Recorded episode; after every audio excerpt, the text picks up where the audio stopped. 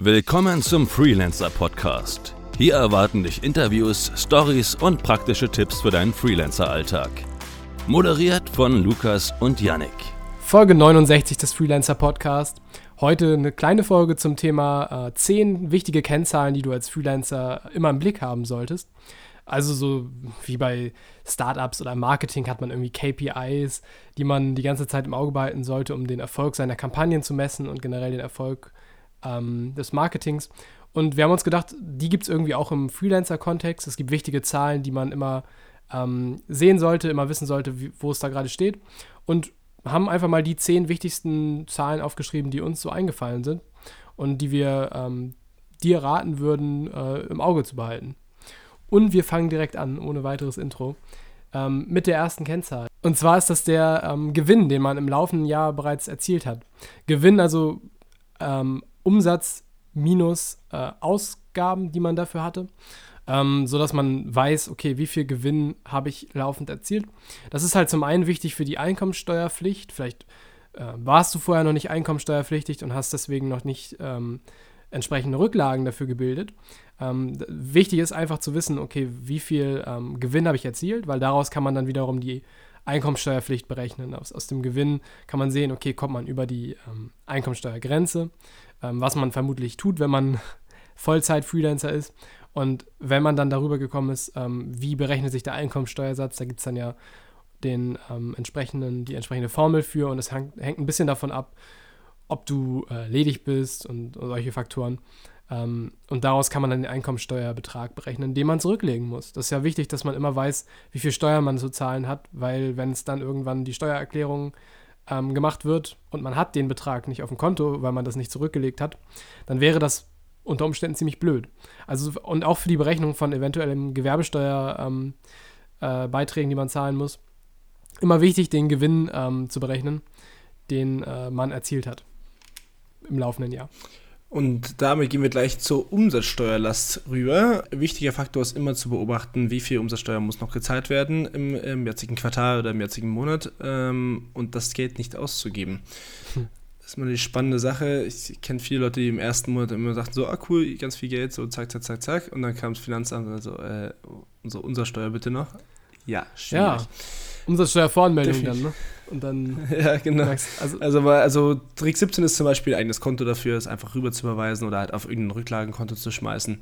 Dann ist es weg und man kann es nicht ausgeben. Ja, aber man sollte einfach die Zahl äh, kennen, dass man weiß, okay, ich habe jetzt äh, so und so viel ähm, Umsatzsteuer für diesen Monat oder für dieses Quartal, je nachdem, wie, wie das bei dir ist, äh, zu zahlen. Und dann ist man da auch auf der sicheren Seite, dass man immer weiß, okay, der Anteil auf meinem Konto ähm, entspricht auch meinem Betrag oder eben nicht. Das ist halt wichtig, dass man da immer weiß, äh, was abgeht. Ne? Ja, nee, absolut. Also ich habe den Fehler übrigens auch mal gemacht. Das ist schön. Haben wir gleich so äh, die ähm, Best, nicht Best Practice, sondern Worst mhm. Practice. Äh, baddest. ja, nee, kennt man. Also, dass man sich so ein bisschen wundert, oh, es ist doch so viel jetzt geworden. Also gerade bei, also bei monatlich finde ich das nicht so, ähm, aber bei mir ist es inzwischen halt so, dass äh, diese Sachen im Quartal äh, bezahlt werden. Und ähm, da ist es dann manchmal dann doch schon so, dass man nach drei Monaten so sagt, uch, äh, doch, doch ein größerer Betrag, hätte ich jetzt nicht damit gerechnet. Und deswegen ist es immer gut, wenn man diese Zahl laufend im Blick hat, da wo man vielleicht häufig auch schaut, dass man irgendwie ähm, im Buchhaltungsprogramm das direkt sieht, ähm, weil man will diese Zahl halt einfach ähm, kennen, um zu sehen, wie viel auf dem Konto entsprechend zum Haushalten ist und wie viel man besser zur Seite packt. Äh, ja. Und das bringt uns zu ähm, Kennzahl Nummer drei, den verfügbaren Stunden im Monat. Ähm, also orientiert an der Auslastung. Ähm, man hat ja eine gewisse Anzahl an Stunden im Monat zur Verfügung, wenn man von regulären Arbeitszeiten ausgeht.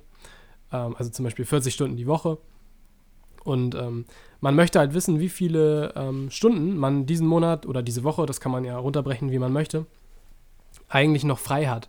Und dann auch überlegen, okay, was mache ich mit diesen Stunden? Kann ich das in Aufträge investieren? Mache ich da Kundenakquise? Ähm, laufend zu wissen, wie viele Stunden frei sind, hat halt einfach den Vorteil, dass man in der Planung ganz anders ähm, frühzeitig agieren kann ähm, und nicht irgendwie die Gefahr läuft, also meinetwegen, der Monat äh, ist jetzt zu einem gewissen Anteil ausgelastet und da sind jetzt noch irgendwie 20 Stunden frei, die sind aber komplett am Ende des Monats. Und vielleicht könnte man jetzt hingehen und sagen, ich setze meine Aufträge so um und am Ende des Monats merke ich so, uff, jetzt ist aber erstmal eine Leere da, jetzt ist erstmal nichts zu tun. Und das wüsste man, also, oder dem könnte man rechtzeitig entgegensteuern, wenn man weiß, okay, ich habe einen Monat und davon sind jetzt noch ähm, 20 Stunden ungeplant und die kann ich rechtzeitig verplanen, bevor es dann soweit ist, dass man diese freie Zeit hat, weil dann ist es irgendwie, finde ich, schon so ein bisschen zu spät, wenn man immer nur jetzt plant, was jetzt passiert und nicht in die Zukunft quasi. Ja. Da gibt es auch ganz unterschiedliche Ansichten, was Zukunft heißt. Also die nächsten drei Monate sollte man, glaube ich, immer auf dem Schirm haben. Klar, kannst du machen, wie du willst. Ne? Also wie, sich das besser anbietet. Das muss man selber ein bisschen testen, was einem äh, besser zusagt. Weil Planung und Realität weichen ja auch oft voneinander ab. Ne? Man kann vieles nicht einplanen. Ja, nee, das absolut. Ja. Das kommt dann immer wieder überraschend und äh, gerade in der digitalen Branche muss es ja auch immer alles schon gestern passiert sein. ja, du weißt ja auch nicht, springt dir ein Auftraggeber ab, du, ähm, bist du krank, hast du irgendwie Verdienstausfall dadurch, das kannst du ja nicht unbedingt planen und ähm, von daher. Absolut, ja. Ich glaube, so monatsweise zumindest, dass man den nächsten Monat geplant hat, ist nicht verkehrt. Absolut. Und damit sind wir bei äh, Punkt 4. Fixkosten im Blick behalten. Ähm, gerade witzig, wenn man so, wenn man relativ viele kleinere Abos hat, wie, wie das heutzutage Standard ist. Man kauft ja mittlerweile relativ wenig, sondern man hat eigentlich immer nur so Abos für sämtliche, sämtliche Tools, die man nutzt und auch im privaten Sinne natürlich, beim, Freelance, beim Freelancer ja aber nicht groß was anderes.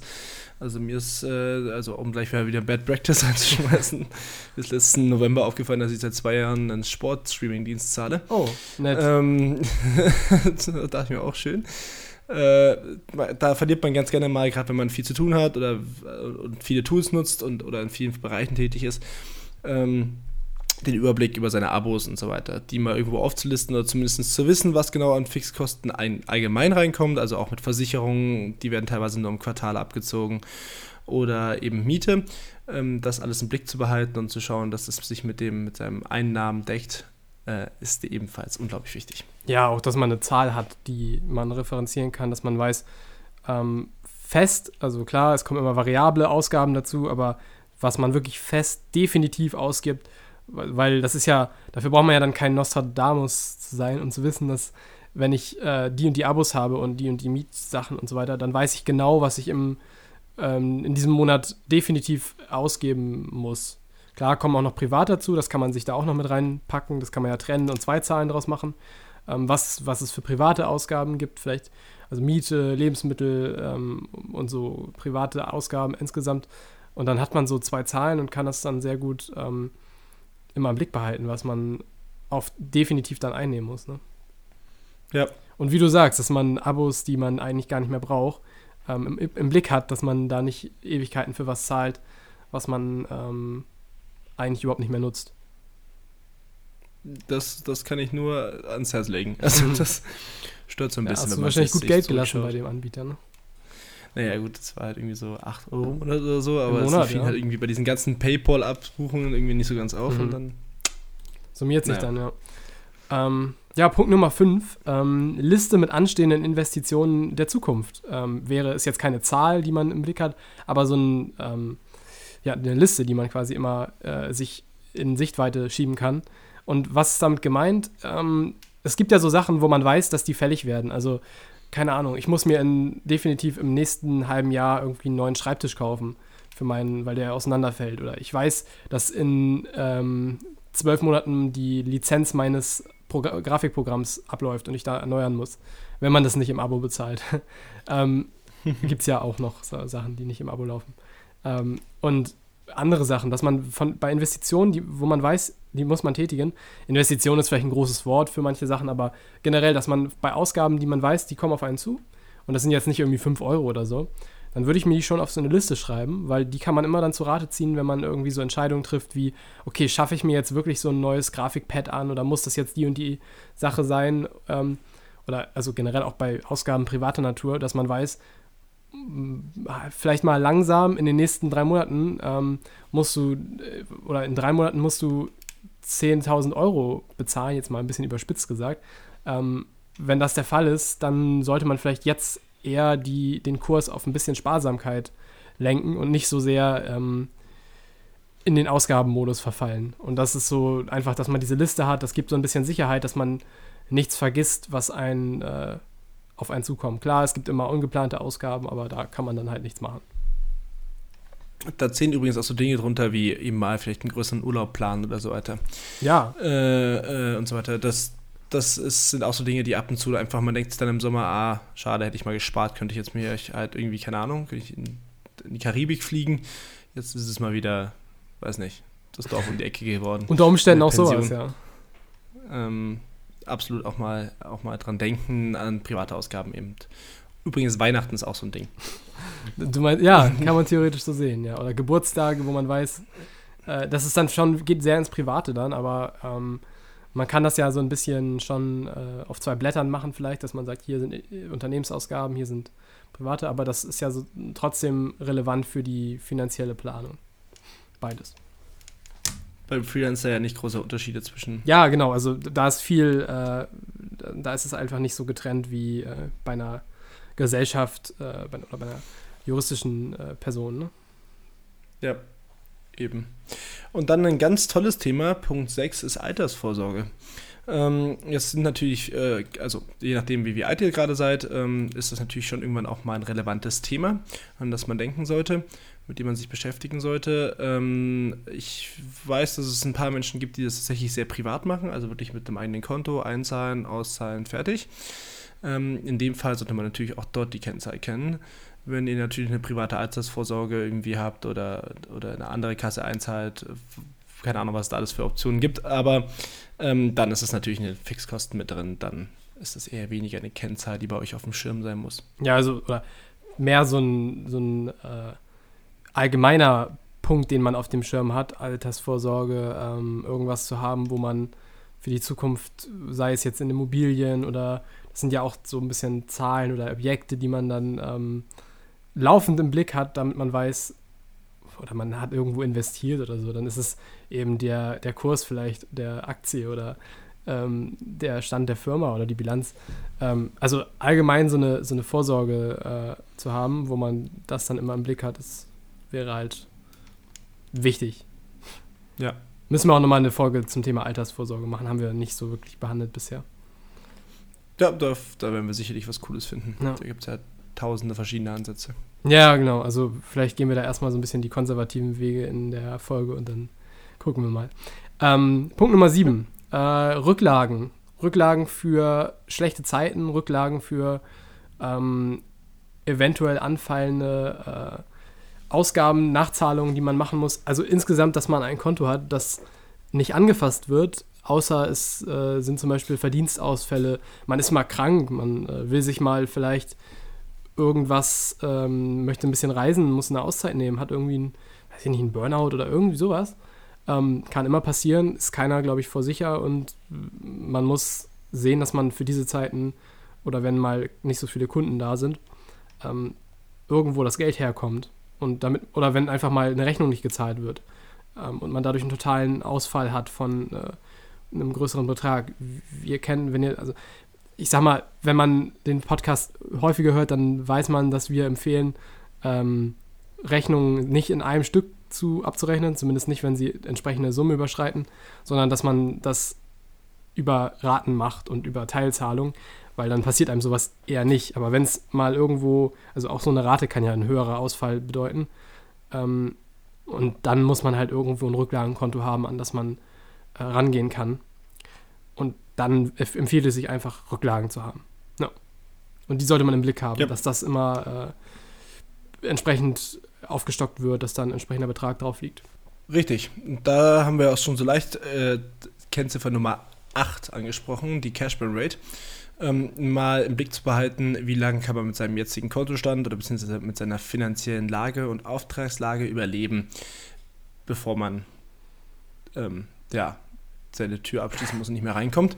Ähm, ja, wenn man Rechnung nicht mehr bezahlen kann, ne, dann wäre es äh, problematisch. Also bevor man wirklich pleite ist, äh, das im Blick zu behalten, gerade wenn es mal schlechte Auftragslagen gibt, ähm, zu sehen, okay, gut, es geht noch vier Monate und sich frühzeitig um Probleme zu kümmern, dann je nachdem, wie die Zahl eben aussieht. Ja, also nochmal in aller Deutlichkeit, Cash Burn Rate bedeutet zu schauen, wie lange kann ich mit den Ausgaben, die ich im Monat habe, überleben, wenn ich keine Einnahmen habe. Ähm, also wirklich zu schauen, wenn jetzt meine Kompletteinnahmen ausfallen, ähm, was ich auf dem Konto habe, muss mich sozusagen nur versorgen, wie lange kann ich damit überleben. Wie viele Monate Genau. oder Wochen vielleicht sogar nur. Das kann ja auch sein. Tage, Stunden. Ja, unter, hoffentlich nicht. Aber unter Umständen ist es dann auch das, ja. ja. Ähm, neuntens ist das Umsatzziel, das man sich gesetzt hat. Es wäre eine gute Idee, sich ein Umsatzziel zu setzen, einfach aus Motivationsgründen, aus Kontrollgründen. Spielt auch sehr dann mit, der, ähm, mit den Fixkosten zusammen, ne, dass man sich daran vielleicht auch orientiert, ähm, wie viel Rücklagen man bilden möchte, vermögenswirksame ähm, Dinge tun vielleicht. Und die, dieses Umsatzziel sollte man monatlich auf äh, eine simple Sache ko kontrollieren. Ist man drüber oder drunter? Vielleicht ist man auch genau drauf, aber das ist eher selten. Äh, in der Regel ist man um irgendeinen Cent entweder drüber oder drunter. Ähm, und schauen, okay, wie weit bin ich drüber oder drunter und woran liegt es eventuell? Hat das, also bei Freelancer ist es ja leider nicht so, dass, oder was heißt leider, aber es ist nicht so, dass man immer damit rechnen kann, dass wie so ein Gehalt jeden Monat kommt, sondern manchmal werden irgendwie ganz viele Aufträge, ganz viele Sachen in einem Monat abgerechnet und in einem anderen ist es dann wiederum nicht so viel. Das heißt, unter Umständen setzt man sich das Umsatzziel nicht nur monatlich, sondern irgendwie über drei Monate im Quartal halt oder anders. Ähm, aber Hauptsache, man hat eine Möglichkeit zu kontrollieren und auch zu reflektieren, woran es liegt, dass es mehr Umsatz vielleicht gibt. Das ist ja dann immer erfreulich. Dann muss man vielleicht schauen, dass man mehr von dem macht, was man gemacht hat in den letzten Monaten. Und ähm, oder woran woran es liegt, dass es jetzt weniger Umsatz gab. Und ähm, ja, da einfach zu kontrollieren. Genau. Und damit wären wir noch bei äh, Punkt 10. Der hat so ein bisschen ja auch was mit äh, Umsätzen zu tun. Zahlungsziele und Rechnungen, äh, der, der Rechnungen, die offen sind. Ähm, behaltet im Blick, wann, wann sind denn die Zahlungsziele drin und vor allem berechnet auch irgendwie so ein bisschen mit ein, wie der Kunde normalerweise zahlt. Also wenn ihr natürlich jetzt gerade ähm, ziemlich am Limit seid finanziell und äh, ihr rechnet wirklich damit, dass der Kunde wirklich zu seinem Zahlungsziel gezahlt hat, ist das ein hohes Risiko. Ähm, wenn ihr natürlich eher damit rechnet, dass er vier Wochen später zahlt, dann habt ihr das Geld womöglich etwas sicherer schon auf dem Konto. Ähm, behaltet das einfach im Blick äh, und vor allem ähm, ja, beobachtet das und notfalls, wenn der Kunde natürlich zu spät zahlt, dann auch rechtzeitig ähm, das, das Zahlungserinnerungssystem, also das Mahnungsverfahren. Also, ich wollte gerade sagen, du umschreibst das Wort Mahnung sehr schön. Ja, ich wollte jetzt nicht Mahnung sagen, es ist so ein böses Wort. Ja, das stimmt. ähm, ja, also erinnern dann halt, ne, dass man sieht, ich glaube, ähm, das passiert einem nicht, wenn man eine über, übersichtliche Anzahl an Kunden hat.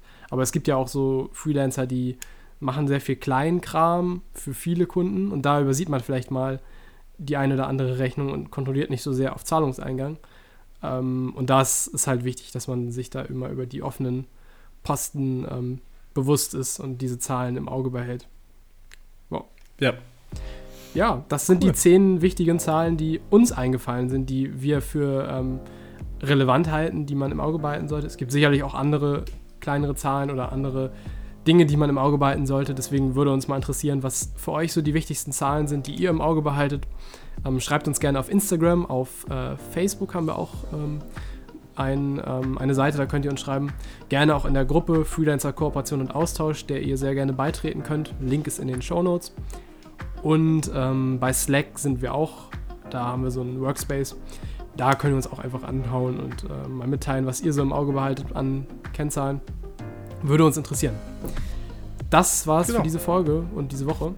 Ähm, nächste Woche geht's weiter mit einem Interview und äh, wir würden uns freuen, wenn ihr auch dann wieder zuhört. Wenn euch der Podcast gefällt, äh, bewertet das Ganze gerne. Dafür ähm, könnt ihr auf iTunes gehen und runterscrollen und dann ist da unten so ein Widget, da kann man das Ganze bewerten. Äh, würden uns über ehrliche Bewertungen freuen. Feedback auch gerne über entsprechende Social Media Kanäle. Das war's für diese Woche. Genau. Bis nächste Woche. Ciao. Bis nächste Woche. Ciao.